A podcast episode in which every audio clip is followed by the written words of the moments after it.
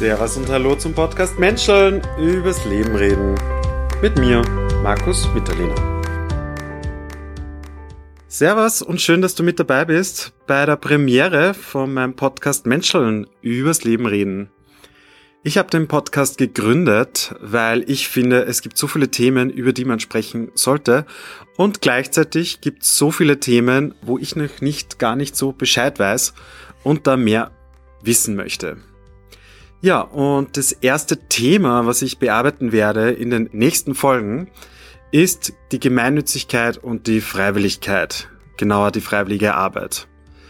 Ja, wie bin ich auf das Ganze gekommen? Ähm, ich habe mich wiedergefunden im Weltschmerz, badend, und habe eigentlich nicht wirklich gewusst, ähm, was meine Position so ist.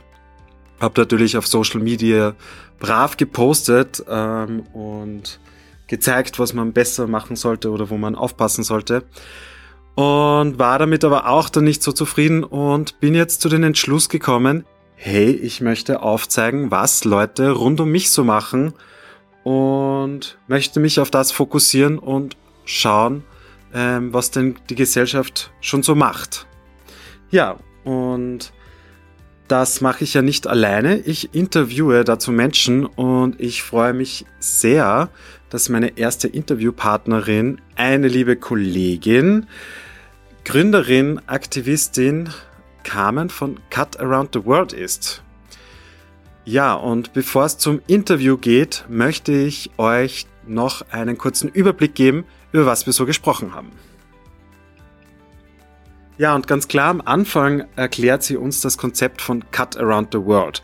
Vorweg, sie verbindet hier ihren Friseurberuf mit einem sozialen Arbeiten. Ähm, und was aus dem Wort eher ersichtlich wird, ist, dass sie hier Haare schneidet, überall auf der Welt. Ähm, was es nochmal spannender macht, ist, dass sie hier kein Geld verlangt. Ähm, nein, es ist eher der kulturelle Austausch oder auch der fachliche Austausch und die Erfahrungen, die sie dabei sammelt weiters, wie sie das entwickelt hat, wird sie uns erklären, dass das aber auch mit ihrem wissenschaftlichen Arbeiten zu tun hat und sie das verknüpft mit der Wissenschaft. Ähm, ja, super spannend. Auf der einen Seite ähm, hat sie da viele Erfahrungen gemacht mit geflohenen Menschen, ähm, wo wir vielleicht oder ich und du nicht so viele Erfahrungen mit geflohenen Menschen haben. Und was ich auch noch super spannend finde aus dem Interview ist, dass sie aus der Wissenschaftsperspektive nennt, dass es, wenn es bei, zum Haare schneiden kommt bei diesem Pop-Up-Salon, eigentlich nur drei Akteure, Akteurinnen gibt. Halt den Friseur, Friseurin, ähm, die Kundin, der Kunde und den Beobachter, die Beobachterin. Und dass hier eigentlich alles wegfällt sonst. Also die Sprache, von woher man kommt, ähm, sondern dass das da nur den Haare schneiden gibt und den Menschen, und ja, hört selber rein, auch äh, über ihre Erfahrungen mit geflohenen Menschen und wie sie das verbindet mit der Wissenschaft. Natürlich ist für mich immer spannend, was für ein Mensch steckt dahinter. Carmen macht ja viel mehr. Sie hat auch eine Food Corp gegründet, äh, ist bei dem Verein Ipsum dabei. Das alles wird sie uns erklären und wie es dazu gekommen ist. Lustigerweise kommen wir von demselben Ort. Und ja, mehr will ich auch nicht verraten. Hört's rein, es ist ein super vielfältiges Interview. Es war mein erstes, das will ich auch dazu sagen. Aber ich möchte noch ein großes, großes Danke an die Carmen sagen und ich wünsche euch viel, viel Spaß.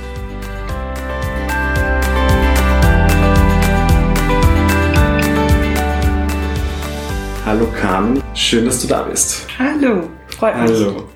Ich bin ja auf dich gekommen, weil ich dich kennengelernt habe bei einem Trainerkurs und da hast du mir erzählt von dem Projekt Cut Around the World. Möchtest du mir da mal erzählen, was dieses Projekt ist? Mhm. Ja.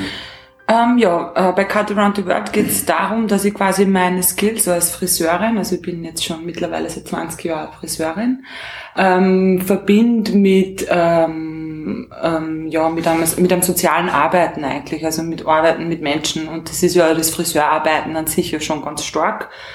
Grundsätzlich ist es so, dass ähm, ich ähm, immer wieder Haare an unterschiedlichen Plätzen geschnitten habe und Cut Around the World sich über die Jahre und über mein Studium und über meine Interessen als Spielfeld oder Experimentierfeld entwickelt hat, wo ich einfach ähm, meine Interessen, eben das Haarschneiden, der öffentliche Raum, also ich habe Geografie und internationale Entwicklung studiert und ähm, da war bei Cut Around the World das halt irgendwie so mein eigenes persönliches Projekt, wo ich ähm, Haarschneiden mit eben öffentlichen Raum oder unterschiedlichen Räumen und Plätzen und eben diesen interkulturellen Aspekt ausprobieren wollte. Und ganz am Anfang ähm, war Cut Around the World eben so aufgebaut, dass ich quasi alleine ähm, mich auf einem Straßenmarkt, das war der Brunnenmarkt das erste Mal, da war das Straßenkunstfest, da bin ich eingeladen worden von der Brunnenpassage, ähm, weil ich eben gesagt habe, ich möchte das ein bisschen mehr ausprobieren.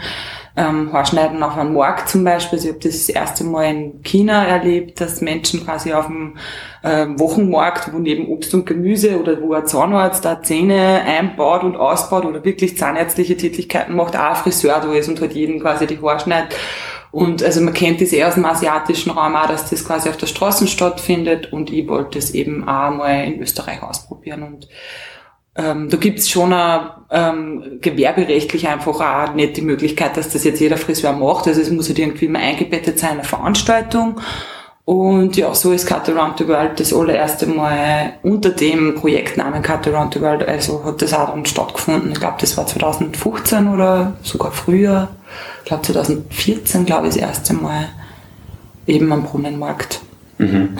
Und wie kann man sich das vorstellen? Ist das jetzt ein Verein, was du hast, oder ist das eine Organisation? Oder weil du mhm. gesagt hast, man darf das ja nicht überall machen. Ja, genau. Also es ist so, man stellt sich das so vor, ich habe das ähm, als Pop-up-Salon kreiert, aber als Einzelperson. Also es ist so, es läuft jetzt nicht auf einen Verein oder so, sondern es war im späteren Folgejahr dann auch mein Untersuchungsgegenstand für meine Masterarbeit und deswegen eher so meine äh, Fallstudie für meine Masterarbeit. Und ähm, es ist so, ähm, es der Pop-Up-Salon schaut quasi so aus, dass ich da stehe und ähm, Haarschneid quasi. Also ich habe einen Sessel und meine Schere und mehr braucht man ja nicht zum Haarschneiden.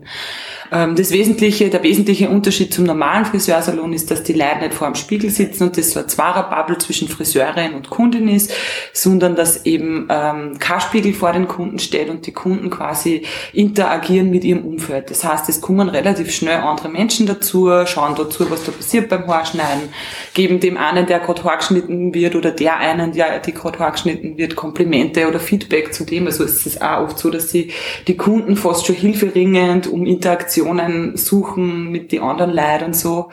Und ähm, das war irgendwie das Spannende. Also ich habe das immer sehr interessant gefunden, ähm, dass die Leute wirklich tatsächlich hinsetzen und freiwillig da, ähm, auf einem öffentlichen Platz jemanden ihren Kopf zur Verfügung stellen mhm. für einen Haarschnitt, und selber gar nicht die Kontrolle haben über ihr äußeres Spiegelbild eigentlich. Also gehört halt einfach echt viel Vertrauen dazu.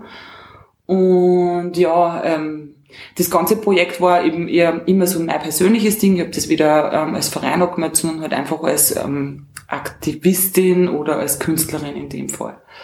Und erst dann im 2015, wie dann eben diese ganze Flüchtlingsthematik war und ich dann in Flüchtlingsheimen selber einen Pop-Up-Salon gemacht habe, also ich bin quasi das allererste Mal sogar auch als Einzelperson oder als Privatperson, würde ich eher sagen, mit einer Freundin gemeinsam nach Dreiskirchen gefahren. Also sie war auch Friseurin oder ist auch Friseurin und wir haben dann mit einem Stuhl einfach, den wir uns hingestellt haben, also mit so einem Friseursessel und der Dolmetscher und der Freundin waren nur dabei, einfach die Leute, den geflüchteten Menschen angeboten, dass sie einen Haarschnitt kriegen bei uns.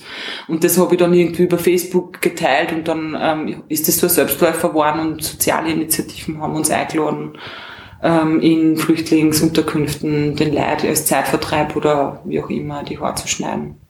Mhm. Jetzt habe ich bei dir bei der Webseite gelesen und da ist mein Herz voll aufgegangen, wie ich das gelesen habe. Voll schön, ich mag das kurz vorlesen.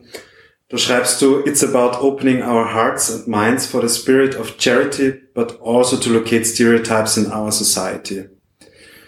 Jetzt hast du ja schon vielen Leuten, ich weiß nicht, ob du sagen kannst, wie vielen Leuten du circa die Haare geschnitten hast, aber wichtiger ist, ähm, was waren da deine Erfahrungen vielleicht? Ähm, boah, ich habe echt schon ein paar Mal überlegt, wie viele Leute es wohl waren. Also ich meine, ich kann es überhaupt nicht sagen. Also es ist schon alleine im Salon und jetzt bin ich 20 Jahre Friseurin, schneide am Tag 10 Leute die Haare und beim Pop-Up-Salon ist es halt so, also es ist ein bisschen komprimierter, es ist nicht so ausführlich, also man sagt immer so eine halbe Stunde ungefähr für einen Trockenhaarschnitt, weil das Haar waschen und föhnen fällt ja mehr oder weniger weg. Also ähm, es ist quasi Trockenhaarschneiden ja, und was ich halt so erlebt habe, also ich finde es einfach irgendwie voll spannend, dass ähm, die Menschen, die in den Pop-Up-Salon zu mir kommen, einfach fremde Leute sind. Also ich kenne das ja, ich kann sehr gut mit Menschen, die ich nicht kenne, umgehen und man kommt halt schnell mal ins Gespräch. Aber was ich halt viel beobachtet habe, ist, dass das nicht nur zwischen mir und meinen Kunden oder Kundinnen passiert, sondern dass die Leute untereinander, die sie sonst auf diesen öffentlichen Plätzen eigentlich kaum anschauen oder wahrnehmen, plötzlich also diesen Pop-Up-Salon als Raum oder als Möglichkeit Möglichkeit wahrnehmen, ähm, andere Leute ja, mit, und wenn es nur Lächeln ist, also es ist eigentlich immer schon sehr positiv. Äh, die Leute schauen sie an, lächeln sie an, manche sind natürlich verdutzt und erschrocken, was mhm. passiert da, da kriegt wer die Haare geschnitten, oh mein mhm. Gott, oder was ist da, ist das eine Performance, oder kann man da wirklich mitmachen? Also es ist nicht immer auf ersten Blick ersichtlich, es ist schon auch viel, äh, wahrscheinlich gibt es auch Leute, die da abgestoßen sind davon, die gehen halt da weiter, die kriege ich unterm Arbeiten weniger mit. Mhm. Aber mein Erlebnis war einfach immer ein extrem positives Feedback und das war das, was mich ähm, da angehalten hat, weiterzumachen. Also es hat sich halt wirklich immer so ergeben, dass ich tatsächlich meine Freizeit und meine Ressourcen in meiner Freizeit für das gern hergeben habe, weil ich einfach gemerkt habe, das ist immer ein anstrengendes Arbeiten natürlich, weil ich hackel da schon wie am Schnürchen und es kommen voll viele Leute und während ich Haare schneide, fragt die wer, hey, wie viel kostet es oder was dann, oder keine Ahnung und ähm, wollen halt viel wissen, was ich da eigentlich tue und dann muss ich halt mit vielen Leuten gleichzeitig interagieren, aber grundsätzlich finde ich spannend, dass fremde Menschen in einem öffentlichen Raum äh, miteinander eine gute Zeit verbringen, also so fühlt sie sich einfach immer wieder an am Ende des Tages. Ja. Wie mhm. war das dann bei den Flüchtlingen, wie du die Haare geschnitten hast? Also. Ja, also es gibt schon ganz viel Eindrücke. Also für mich war es zum Beispiel auch sehr spannend, diese Thematik zwischen ähm, männlichen und weiblichen Geflüchteten, weil halt schon viele Frauen einfach auch Kopftuchträgerinnen sind und ähm, ich am Anfang gemerkt habe, wenn wir im Flüchtlingsheim Haar schneiden, dann sind es hauptsächlich Männer, die das in Anspruch nehmen und die sind auch voll dabei. Also die haben voll viel Spaß und die, die stylen sich dann gegenseitig. Also da haben wir auch mit äh, Barbering for Refugees, das war auch so eine Organisation, wo wirklich äh, namhafte, berühmte Friseurinnen und Friseure aus Österreich mit ähm, unterschiedlichen türkischen Friseuren, also aus allen möglichen Communities sind Friseure zusammengekommen und haben dann in Dreiskirchen in einer Moschee zum Beispiel mhm. geschnitten.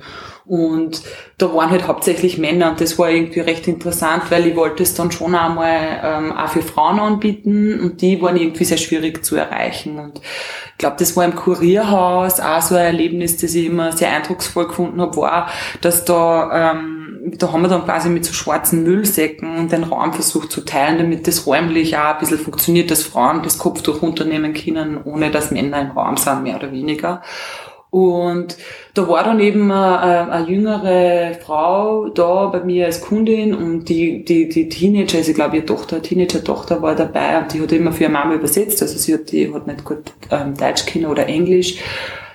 Und die hat dann ähm, volle Probleme, sie wollte voll gerne einen Haarschnitt, aber sie hat voll die Probleme gehabt, das Kopftuch tatsächlich jetzt runterzunehmen. Also ich habe das Gefühl gehabt, die hat halt echt auch noch nie vor einer Europäerin oder vor einer anderen Frau, die jetzt vielleicht nicht Muslima ist, äh, das Kopftuch runtergenommen. Und ähm, da hast du halt einfach gemerkt, sie will, aber sie tut sich schwer und es hat echt recht lang gedauert, bis dass sie äh, bis es dann da gemacht hat und ähm, das war einfach auch voller, einerseits ein sehr schöner Moment, weil sie sich mir geöffnet hat und das, mir, mir das zulassen hat und ich habe mir da ein bisschen Zeit genommen und wir haben das wirklich ohne Stress ähm, gemacht und ich habe sie dann beraten mit Hilfe ihrer Tochter, die übersetzt hat und sie war dann voll happy. Also sie hat sich echt voll gefreut und war fast ähm, den Tränen nahe und hat mich zum Schluss nach dem Haarschnitt umarmt und war halt voll happy, dass ich jetzt die Haare geschnitten habe. Und das ist irgendwie, ja, also ich, ich wäre auch nie in die, in, die, in die Situation gekommen, den Leid oder der Frau oder den Geflüchteten, wie auch immer, die zu können und irgendwie so viel Dankbarkeit zu erfahren. Also es ist das war schon irgendwie total ähm, emotionales und berührendes Erlebnis für mich. Und ich habe eben dann im Nachhinein auch erfahren, dass ähm, ähm, im, im muslimischen oder eben ja in, in dem in dem in, in diesen Kulturen ähm, die Friseursalons der Frauen auch eher immer verdeckt sind. Also ich war ja auch drei Monate in Indonesien zum Beispiel reisen und da habe ich auch immer beobachtet, dass die Männersalons sehr ähm, offensiv nach außen und oft auf der Straßen oder eben mit großer Auslage einfach das wirklich schon eben alltags integriert ähm, vor Publikum quasi machen und Frauensalons habe ich eigentlich nie so entdeckt. Also die gibt's quasi optisch mhm. nicht oder das sieht man nicht oder fallen nicht auf. Und ähm, mir hat eben dann in dem ähm, Kontext von dem Kurierhaus, wo ich da diesen Frauen das erste Mal die Haare geschnitten habe, dieses Mädchen erzählt, dass ähm, die Geflüchteten oder die muslimischen Frauen auch eben im privaten Bereich eigentlich Friseurinnen einladen und die sind meistens auch mhm. selber Muslime, also sie lassen sich ja kaum von einer nicht-muslimischen Friseurin die Haare schneiden und deswegen ähm, kennen die die Erfahrung nicht, dass du jetzt eine Europäerin oder eben, ja, dass du jetzt jemand anderer aus einem anderen Kulturkreis oder einem anderen Glauben äh, jemand, ihr die Haare schneidet, sozusagen. Ja. Mhm. Was ich recht spannend finde, ist, dass du ja auch dieses Projekt verwendest für wissenschaftliche Zwecke. Also du mhm. Mhm. bindest es ja ein in deine Masterarbeit. Was ist, wo legst du hier den Fokus oder kommen da deine Erfahrungen auch rein? Ja, auf jeden Fall. Also ähm, ich, genau, also es hat sich halt dann über diese Erfahrung im Kurierhaus ähm, oder mehrere Erfahrungen im, im, im, im beim Haarschneiden ähm, hat sich halt so ergeben, dass, äh, dass ich draufgekommen bin, es gibt da Geflüchtete, die Friseurinnen oder Friseure sind. Und ich habe mir dann immer gedacht, warum wissen wir immer so Barbering for Refugees, also so hat er diese ersten Aktionen quasi Kasten. Das ähm, war auch eben so ein freiwilliges Motto quasi, das so über der Friseur-Community gestanden ist, die dort in, in den Flüchtlingsheimen Haarschneiden. Und ich habe mir irgendwie gedacht, ich fände irgendwie schöner, wenn man was gemeinsam macht. Also wenn es nicht immer was für diese Gruppe ist, sondern halt mit gemeinsam mit denen. Und wenn da geflüchtete Friseure sind, und das nehme ich mal an, dann können die ja mit mir haarschneiden. Und ich habe halt dann diese Idee gehabt, so einen interkulturellen Friseursalon eigentlich zu mhm. haben, wobei das Interkulturelle nicht im Vordergrund steht, sondern einfach ein Friseursalon, wo Menschen aus unterschiedlichen ja. Kulturkreisen haarschneiden und man nicht also quasi so eine Werbung macht mit dem. Und Cut Around the World ist einfach das perfekte Label für das. Also das hat sich einfach durch, über die Jahre einfach entwickelt und ich habe mir dann gedacht, Cut Around the World kann, muss nicht nur sein, Carmen reist herum und schneidet überall ja. auf der Welt die Haare, sondern Cut Around the World kann auch in Wien passieren und da sind Leute aus überall auf der Welt oder aus unterschiedlichen Kreisen, whatever, und schneiden halt da Haare. Also das ist auch Cut Around the World. Also man kann dieses ganze Konzept sehr weitläufig äh, definieren und habe dann eben äh, mir gedacht, ja, das, ich gehe jetzt mal auf die Suche und schaue mal, wer da dabei wäre und wollte halt quasi den Pop-Up-Salon ähm, im Sinne von Cut Around the World einfach weiter verfolgen und habe dann auch relativ schnell über Social Media wirklich sehr viel freiwillige Friseure und Friseurinnen gefunden, ähm, eben unter anderem auch äh, drei bis vier Kolleginnen aus ähm, Afghanistan, Irak und Iran.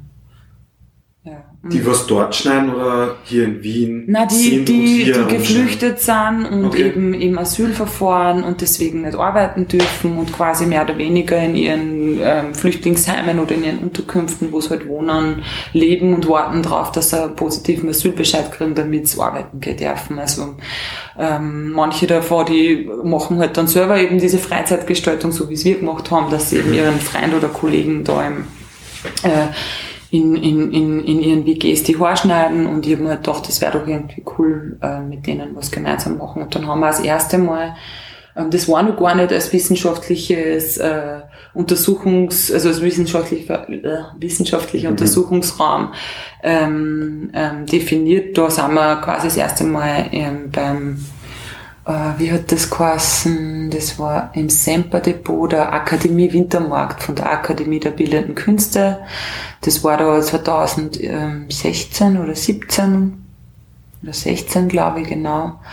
Ähm, da war das erste Mal organisiert von eben verschiedenen ähm, Flüchtlingsinitiativen und da hat the World halt gut hinpasst und eine Freundin von mir hat gesagt, hey, ihr habt die Möglichkeit, wenn ihr jetzt bespürt einen Stand oder kommt zwei Tage vorbei und spürt und wir waren dann, also spürt oder bespürt und äh, macht einen Pop-Up-Salon und da waren wir dann tatsächlich äh, sechs bis sieben Stylisten, die da gemeinsam geschnitten haben. Und das war so gut angenommen, also waren so viele Leute auch einfach nur zum Zuschauen da, aber wir haben echt diesen Ansturm an möglichen Kundinnen gar nicht bewältigen können, weil ähm, so viel arbeiten haben wir gar nicht können in der Zeit. Also ich habe das einmal ausgerechnet, wir waren zu sechs, haben fünf Stunden vorgeschnitten und da jeder äh, ein bis zwei Kunden macht, haben wir da 60 Kunden äh, geschnitten an einem Nachmittag. Ja. Und das ist, äh, ja, das war schon sehr, sehr anstrengend. Es war voll anstrengend, das war vor allen Dingen deswegen ein bisschen absurd, weil ich das ein bisschen, diesen Ansturm, ich kenne es halt nur von, ich habe es halt bis dahin nur kannt von, ich mache Salat. Und ich war ein bisschen überwältigt, weil jetzt habe ich plötzlich so ein großes Team gehabt und habe das auch irgendwie organisieren müssen und überhaupt nicht gewusst, auf was ich mich da eigentlich einlasse, weil die sind quasi alle Kummer, ich habe den Platz aufgebaut, ich habe Sessel aufgestellt, ich habe mein Werkzeug zur Verfügung gestellt, ich habe Produkte zur Verfügung gestellt und dann sind nach und nach die Leute gekommen, also es ist ja freiwillig, ich zahle denen ja nichts, die kommen da alle ja. freiwillig und ähm, die einen Friseur sind gekommen und gegangen und ich habe mit denen nicht einmal geredet, die sind halt hergekommen, haben ein paar Leute geschnitten und sind wieder weg gewesen und ich habe überhaupt nicht gewusst, wie das, ja, es war einfach okay. irgendwie totaler dynamischer Haarschneider, ein wilder Haarschneider Nachmittag, aber es war voll cool, weil da waren quasi auch so, ähm, es war so wie eine Bühne, ich weiß nicht, ob du das Semper Depot kennst, diese Nein, große Räumlichkeit, das ist so eine alte FIFA-Steigerungshalle und da sind halt rechts und links so äh, wie so tribünenartig Treppen nach oben und wir waren halt auf diesem ähm, Boden und da sind halt zwischendurch ein Musiker mit so einem Streichquartett oder irgendwie so, ja, voll coole Bands einfach auftreten, direkt neben uns, neben uns, die ja. wir Haargeschnitten haben und haben halt da Musik gemacht und wir waren halt mit denen echt auf einer Bühne. Es war voll das performative Haare schneiden und ich glaube, das war dann auch echt so der Knackpunkt, wo ich mir gedacht habe, irgendwie hat der Pop-Up-Salon was, das Leid anzieht. Und mhm. irgendwie ähm, ist es spannend, was da passiert. Und ich wollte das eben als meine Forschungsarbeit deswegen untersuchen oder ich wollte das als Forschungsgegenstand deswegen untersuchen, weil ich wissen wollte, wie geht's den Geflüchteten da drinnen? Ähm, ist es eine Möglichkeit, dass die da irgendwie ähm, in Berührung mit anderen Leuten kommen? Ich habe irgendwie so das Gefühl gehabt, sie wollen die deutsche Sprache üben. Also das haben sie mir gesagt, sie wollen irgendwie einen Raum, wo es nicht nur in ihre äh, in ihren, in ihren Wohnheimen festsitzen und quasi gar nicht in Kontakt mit Österreichern, Österreicherinnen kommen, sondern ähm, sie wollten halt was machen. Und ich wollte das halt irgendwie mit dem Projekt unterstützen und durch das, dass ich halt in internationale Entwicklung meinen Master schreibe, hat das irgendwie gut passt. Ja.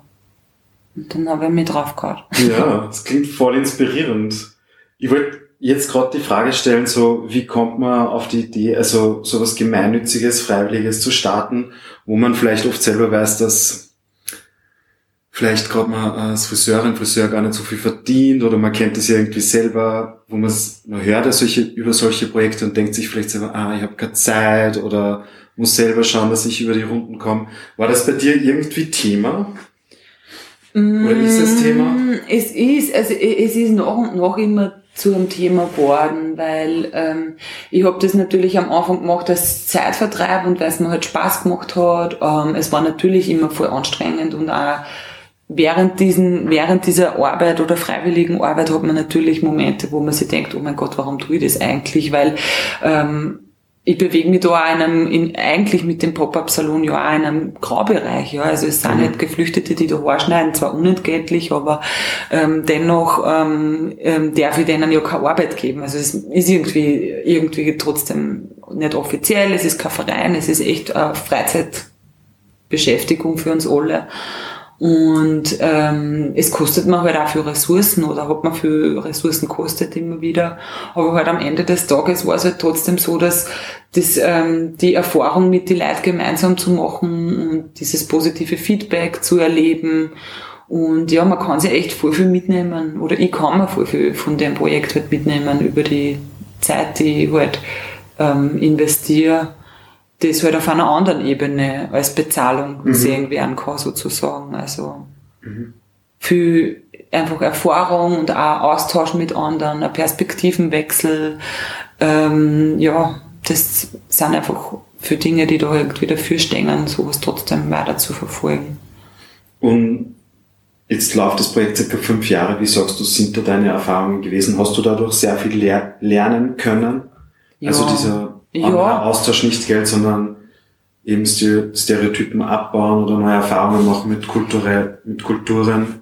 Ja, also es ist so, dass ähm, natürlich, also gerade im Rahmen meiner Forschungsarbeit und ich äh, bin ja da immer noch nicht abgeschlossen in der Forschung, also ich habe das äh, noch nicht äh, fertig verschriftlicht für mich, weil es einfach extrem viel Türen und Tore aufgemacht hat. Alleine das Thema Friseur, äh, Fris, äh, Friseurinnenarbeit, also in Österreich zum Beispiel, ja.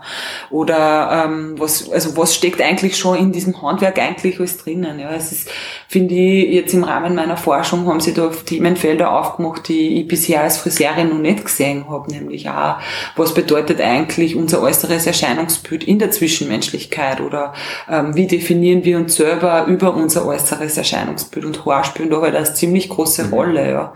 Gleichzeitig haben wir als Friseurinnen ja auch voller verantwortungsvolle Tätigkeit. Ja. Also wir kommen mit fremden Menschen in Begegnung, die uns gleichzeitig über ihre Makel äh, erzählen, also über ihre äußerlichen Makel. Und wir müssen dann irgendwie versuchen zu verstehen, was ihre Wünsche sind, zu verstehen, wie sie gesehen werden wollen oder wie sie sich selber sehen. Und ähm, realisieren dann auch gleich drauf, also gleich nach so einem Gespräch oder nach einem Beratungsgespräch, also quasi diese äußerliche Veränderung.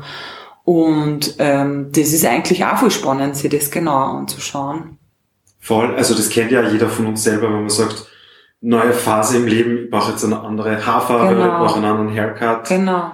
Ja. Und ja, du realisierst, das stimmt. Und, und das, das, das, das ist eher so, also ich habe mir dann auch im Rahmen meiner Forschung, hat sich dann auch das Thema Flüchtlinge oder äh, Geflüchtete kaum als relevant gezeigt, weil im Pop-Up-Salon verlieren alle Leute ihren Status mehr oder weniger und werden halt zu Friseuren, Kun- Mhm. zu Kundinnen und zu Beobachtern, wenn man halt irgendwie eine passivere Rolle einnimmt als Akteur in diesem Pop-Up-Salon. Und ähm, das war irgendwie so spannend. Also es ist dann total egal, wo die herkommen oder wo du herkommst oder welchen Bildungsstand du hast, äh, welche Sprache du sprichst. Du bist im Pop-Up-Salon einer von diesen zwei bis drei Akteuren, eben Friseur, Kundin oder Beobachter und hast halt die Möglichkeit, ohne irgendwie diesen Rucksack, diesen kulturellen oder wie auch immer, ähm, Bildungsrucksack quasi äh, wahrgenommen zu werden. Und das ist irgendwie so der Kern auch dieser Forschungsarbeit und wahrscheinlich auch der Kern dieses Projektes. Das klingt, das klingt voll schön. Ja. Du bist dann einfach nur ein Mensch, der Genau. so auch. Ja, und das war irgendwie für mich so im, im, im Rahmen meiner Forschung eine voller schöne Erkenntnis eigentlich, dass ähm, ich habe diesen Pop-Up-Salon dann in diesem Forschungsprozess immer in, also einmal war äh, die äh, Fallstudie eins oder zwei einmal war das ein, ein, im Rathaus, das war ähm, äh, interkulturelle, lange Nacht des interkulturellen Dialogs hat diese Veranstaltung geheißen und das zweite Mal war im Museumsquartier UNHCR Langer Tag der Flucht. Also es waren schon immer eingebettete ähm, Flüchtlingsveranstaltungen, also die jetzt sie zu dem Thema halt quasi ähm, ähm, positiv geäußert haben. Und da war natürlich auch die Zielgruppe da, die äh, das wahrnimmt und weiß, okay, das sind vielleicht Flüchtlinge, aber es ist zumindest in meinen Daten oder in den Gesprächen ähm, nie groß Thema gewesen. Sicher fragt man, woher kommst du, bla bla bla, aber dann unterhält man sich halt über Alltägliches, ganz unabhängig von, von der Flüchtlingsthematik. Und das war irgendwie einfach auch für meine, für, mein, für meine Kolleginnen aus den unterschiedlichen Herkunftsländern, glaube ich, auch einfach voll schön zu erfahren, dass sie da jetzt sind und Friseure sind und dass sie sagen können, was sie arbeiten und was sie können und ja, auch, dass man ähm, quasi äh, wahrgenommen wird als jemand, der was tut, also der seine Arbeit ausüben darf. Weil die sind ja da und dürfen nicht arbeiten. Das ist ja auch da irgendwie so äh, zu hinterfragen, warum da ähm, Handwerker oder Fachleute sind, die ähm, verdammt dazu sind, dass sie nichts arbeiten dürfen. Jetzt weiß ich ja von dir, dass du ähm, ja viel mehr machst. Also du beschäftigst dich ja generell viel in, der sozialen Welt, was so vor sich, äh, was so los ist. Du hast ja, du bist glaube ich Gründerin einer Food Corp, glaube ich, Food Corp nennt man's. Und hast auch den Verein Ipsum. Und jetzt hast du ja schon von Cut Around the World erzählt. Was mich irgendwie interessieren würde, wäre von wo kommt das Schluss unendlich her? Also dieses, dieses, ähm, diesen Drang da irgendwie mitwirken mhm. zu wollen, ähm, würdest du sagen, Hast du das einfach so entwickelt? Ist das durchs Studium kommen, durchs Reisen? Spielt da Familie eine Rolle, wie du aufgewachsen bist? Mei, ich bin mir sicher, dass da alles zusammenspielt. Ja. Also eben, ich, ich kann's, also ich frage mich das, ich habe mir das natürlich auch manchmal gefragt, woher nimmt man die Energie oder die Zeit. Mhm. Aber ähm, für mich war halt einfach also ich bin jetzt seit zehn Jahren in Wien und ich habe davor zehn Jahre einfach 40 Stunden nur als Friseurin gearbeitet. Und äh, wenn man mit 15 Jahren anfängt, ähm, einen 10 Stunden Job am Tag oder 40 Stunden Woche mhm. zu haben, da hat man auf einmal alle Interessen oder alle Dinge, die man vorher vielleicht gern gemacht hat, hat man einfach nicht mehr so viel Zeit und Kapazitäten dafür. Und ich war immer schon sehr interessiert an unterschiedliche Dinge und habe dann mit der Arbeit einfach gemerkt, okay, jetzt fokussiert sich eigentlich mein ganzes Leben nur auf Haarschneiden, auf Seminare, auf, ähm, ja, ich habe dann in Linz gearbeitet, ich habe einen recht langen An Anfahrtsweg in die Arbeit gehabt und war halt wirklich nonstop ähm, mit dem beschäftigt. Und wie ich dann nach Wien gekommen bin, habe ich ähm, selbst heute Stipendium gekriegt und trotzdem eben nebenbei nur ähm, geringfügig oder te na, Teilzeit eigentlich recht lang als Friseurin gearbeitet. Und dann aber einfach so viel Zeit gehabt oder zumindest ähm, einen anderen Alltag. Ich habe nicht 9 to 5 in meinen mein, mein Beruf gehen müssen, sondern habe halt mehr frei, mir die Zeit frei einteilen können und einfach gemerkt, okay, wow, mir steht die Welt offen. Und ähm, plötzlich, ja, und Wien ist auch so äh, äh, äh, ein kreatives oder ein, ein blubberndes Feld, wo einfach viele Leute sind, die mich inspiriert haben. Und ich habe immer schon gern mit Leuten gemeinsam was realisiert. Und die Food Cup ist eigentlich aus der Haus-WG entstanden. Ich habe in einer zehner Haus-WG gewohnt, also mit zehn verschiedene, äh, mit zehn WG-Kolleginnen mhm. sozusagen. Und wir wollten halt irgendwie regional was beziehen und regionale Lebensmittel direkt vom Bauern einkaufen und den Zwischenhandel ausschalten. Also wir wollten eigentlich, eh, das war ja auch so ein bisschen ein politisches Statement über das, wie konsumieren wir eigentlich. Und habe mich halt dann äh, mit der Jono, mit der Freundin damals, ähm, voll reingehauen und wir haben diese Food Cup, also wir haben dann einfach was ausgeschrieben und in der Nachbarschaft ein paar Flyer aufgehängt und plötzlich waren 50 Leute beim ersten Infotag da und so schnell habe ich gar nicht schauen können, ist äh, ein Food Cup entstanden. Ja. Also das ist jetzt nichts, das ähm, ich selber gegründet habe, sondern da gibt's eine ganze Gruppe an ja. Menschen, aber so, ich würde sagen, wir haben das so ein bisschen initiiert in unserer Nachbarschaft, ja. Und der Verein Ipsum, ähm, bei dem ähm, bin ich wirklich auch jetzt schon seit Anbeginn eigentlich meiner Studienzeit, weil eben da die Vera Brandner, das ist meine Masterbetreuerin, nämlich mhm. auch, ähm, die auf der internationalen Entwicklung das Bild der anderen ähm, als Lehrveranstaltung geleitet hat. Und ähm, die Vera hat mich so inspiriert, eben in dem, wie sie ähm, Fotografie, also eigentlich auch Handwerk, als Medium für interkulturelle Kommunikation ein, einsetzt. Oder ja, sie hat halt dann auch diesen Bilddialog entwickelt, das mittlerweile, also sie hat jetzt auch ja, Doktorarbeit publiziert, aber sie hat eine eigene Methodik in der Wissenschaft entwickelt, wie man über Fotografie in ähm, Bezug mit anderen treten kann. Und das ähm, habe ich halt immer voll spannend gefunden und was eben bei dem, bei, bei, äh, bei dem Bild der anderen oder bei dem, bei Ipsum auch viel passiert ist, eben so dieser Raum, diesen Raum aufspannen, wo Menschen plötzlich ähm, Perspektivenwechsel erleben und wo es ganz egal ist, woher sie kommen. Also da gibt's ja sehr viel Ebenen, die sie überschneiden mit meinem Projekt Cut Around the World. Also das ähm, war alles eigentlich alles so ein bisschen Triebkraft und hat halt alles mhm. irgendwie zusammengeführt in dem Projekt dann. Also es ähm, klingt am ersten Moment alles sehr abstrakt, weil Haarschneiden, Geografie, internationale Entwicklung mhm. und whatever, aber es ist tatsächlich alles ähm, in Cut Around the World vereint und ja, das ähm, ist gar nicht so abstrakt, wie es am Anfang scheinen mag. Ja, und trotzdem muss ich sagen, es ist schon spannend, weil wir kommen ja vom selben Ort, ja. was ja ganz lustig ist.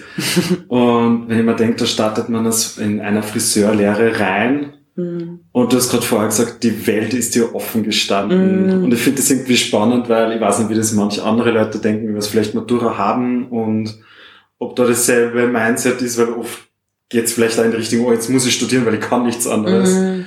Und ich denke mir trotzdem, dass das sehr schon wahrscheinlich einige Steine im Weg waren mit Studienberechtigungsprüfung und auch mhm. irgendwie ähm, dass man auch weggeht auch oder Mhm. irgendwie so sein Nest verlässt und sagt, nein, jetzt will ich's wissen. Also irgendwie Mhm. steckt da trotzdem ganz viel Kraft ähm, Mhm. drinnen in der Geschichte, finde ich. Ja, also ich muss sagen, wenn ich mich so zurückerinnere, die Zeit ähm, vor äh, Wien oder wie, also eben auch dieser Sprung von, ähm, ich bin Gesellin und äh, jahrelang schon Friseurin und ich brich jetzt quasi mit der Routine und mit diesem standardisierten Bildungsweg auf. Also es machen ja viele Lehre und bleiben ewig in ihrem Job Mhm. oder haben halt dann keine Möglichkeit mehr in andere Bereiche zu wechseln oder halt nur sehr schwierig. Ähm, das war, hat mir schon sehr viel Energie, Ressourcen, Zeit und natürlich auch Beziehungen und Freundschaften gekostet. Also ähm, das war, war schon eine harte Zeit, die einfach durch ganz viel Arbeiten und äh, ganz viel äh, einbeißen und eigene Interessen vielleicht unterdrücken oder eigene Interessen nach hinten stellen, äh, verbunden war.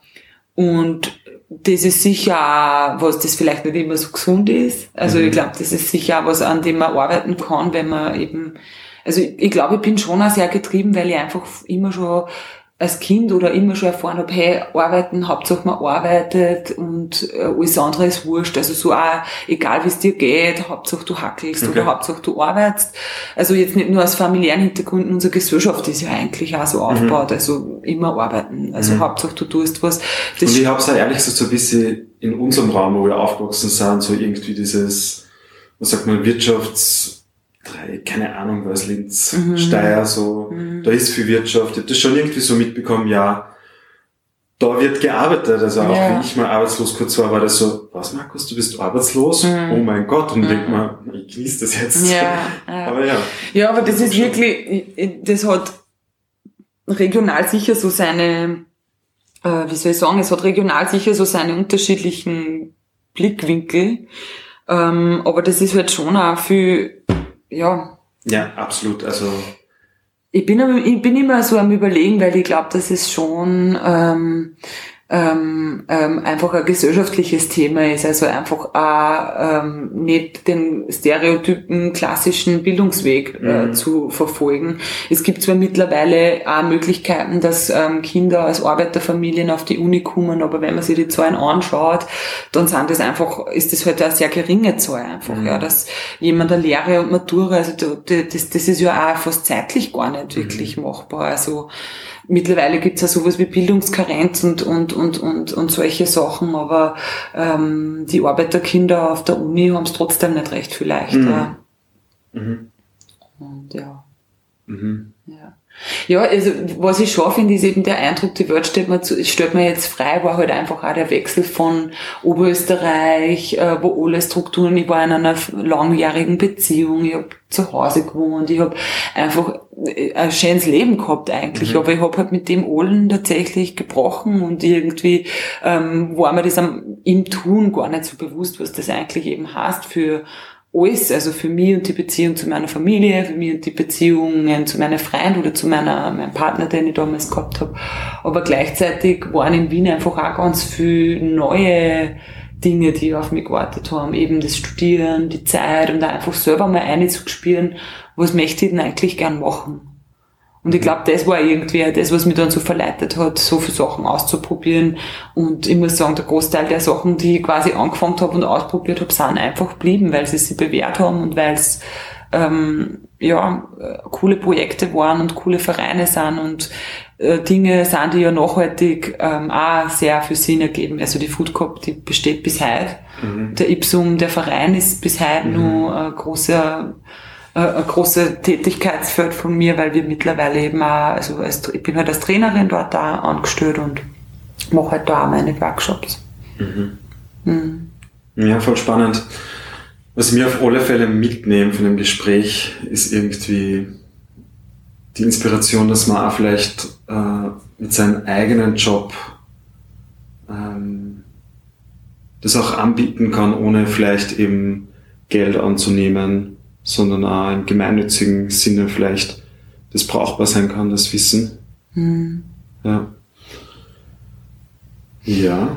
Wir sind ziemlich am Ende, würde ich sagen. Mhm. Ich muss nur zu dem mhm. letzten Punkt was sagen, ja. nämlich es ist schon so, dass ähm, sehr viel von diesen, sehr viel diese soziale Projekte oder alle, es gibt ja mittlerweile sehr viel Friseurprojekte zum Beispiel, mhm. also die Barber Angels zum Beispiel, weiß nicht, ob du die kennt, die schneiden Obdachlosen Leute gratis die zu und die sind auch, also es geht immer sehr viel darauf, dass Einzelpersonen ihre Ressourcen zur Verfügung stellen für Punkt, Punkt, Punkt, ja, diskriminierte Gruppe und so weiter.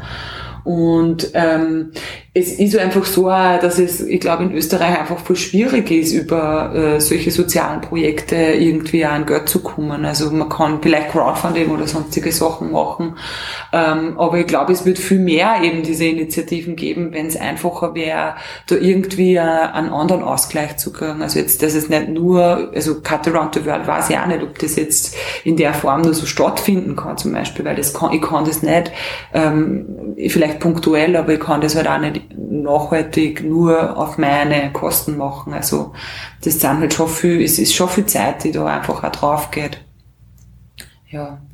Also ich glaube, dass ähm, wenn sie viel Leute zusammen dann und oder mehrere Leute zusammen dann und, und ähm, ähm, einfach gemeinsam was kreieren oder schaffen wollen auf Augenhöhe, dann ist das sicher sehr wohl möglich. Mhm. Aber gibt es trotzdem irgendeine Forderung, die du stellen würdest, wenn du könntest? Oder bist du schon Systemgrenzen gestoßen, wo du sagst, hey, das müsste einfach ja, besser also, klappen? Ja, ich meine, der Impuls, warum ich, äh, warum ich dieses Cut Around the World mit den Geflüchteten in meinem Team eigentlich am Anfang gemacht habe, war ja auch das, dass die ja nicht arbeiten dürfen in ja. Österreich. Also dass Menschen in einem Asylverfahren nicht arbeiten dürfen, aber gleichzeitig gibt's auch einen Fachkräftemangel im Friseurbereich. Also man weiß das ja ganz klar.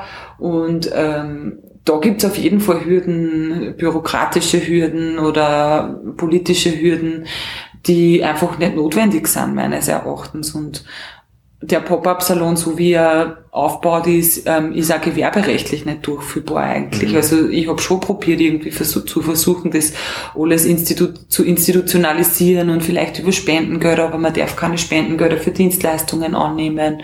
Dann ähm, es gibt einfach voll viel bürokratische Hürden, die mir das auch gar nicht möglich machen, das als Verein weiter, also als Verein als Einzelperson geht sowieso nicht, du brauchst da sowieso nur andere Leute, dann müssen sie die wieder zu irgendwas mhm. verpflichten. Also es ist halt dann sehr schwierig, dass das dann in so einem freiwilligen Aspekt bleibt. Also man müsste halt das dann echt vereinsintern aufziehen und das ist dann schnell mal wieder eine Verpflichtung und das ist halt dann mehr das Freiwillige, was vielleicht am Anfang mal war. Mhm. Ich finde es wichtig, was du sagst, weil gerade wo ich mich jetzt mit dem Thema auseinandersetze und die Strukturen dahinter ein bisschen erforsche, ähm, merke ich halt schon, dass Leute, die sowas gründen oder sowas machen, weil ja schon meistens irgendwas Soziales dahinter steckt, was ja noch nicht in der Gesellschaft gibt oder was am Rand steht und da mhm. Bedarf ist, dass man da was macht. Mhm. Ja. Also ich glaube sehr wohl, dass es ähm, möglich wäre, über Fördergelder solche Initiativen mhm. mehr zu unterstützen, weil, also ich weiß es halt auch aus der Food Corp, wir sind 70 Mitglieder, Leute aus der Nachbarschaft und die haben alle irgendwie ähm, äh, äh, eine Sehnsucht oder eben einen Wunsch nach einer äh, noch am Ort oder am Raum, wo sie einfach ihre Interessen ausleben mhm. können. Und da scheitert es oft nicht nur an dem, dass sie eben die zeitlichen Ressourcen nicht haben, weil sie halt so viel arbeiten müssen, damit sie ihre Grundbedürfnisse leisten können, sondern auch an der Verfügbarkeit von Raum. Mhm. Also wo kann, wo kann man sich eigentlich nur einen Raum, einen Gewerberaum oder einen anderen Raum in Wien jetzt zum Beispiel leisten, wenn man jetzt nicht ein Gewerbe betreiben möchte? Also wo kann ein sozialer mhm. Raum, ein Verein eigentlich sich einmieten, wenn er mhm. nicht tausende Euro im Monat für den Raum alleine schon einspülen muss, weil ich meine, das hat man ja nicht. Und da gibt's eben einfach schon viel, viel, das man ändern könnte. Mhm. Ja, und vor allem ist es ja trotzdem so, man macht es unentgeltlich, aber nichtsdestotrotz sind geldliche Ressourcen auch wichtig, weil wieso sollte man alles äh, selber zur Verfügung stellen die ganze Zeit und die ganzen Hürden in Kauf nehmen? Mhm. Ähm, ja.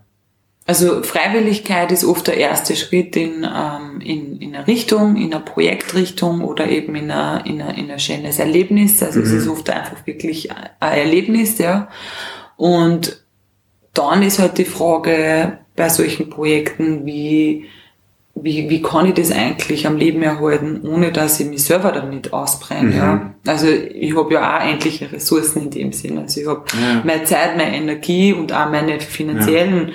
Ressourcen, wo ich halt schauen muss, dass das irgendwie ausgeglichen bleibt. Und ähm, ja. Ja, in dem Fall ist es halt ein schwieriges Feld, muss man auch sagen trotzdem. Ich glaube drum, ähm, trauen sich auch viele, das schlussendlich auch nicht zu machen.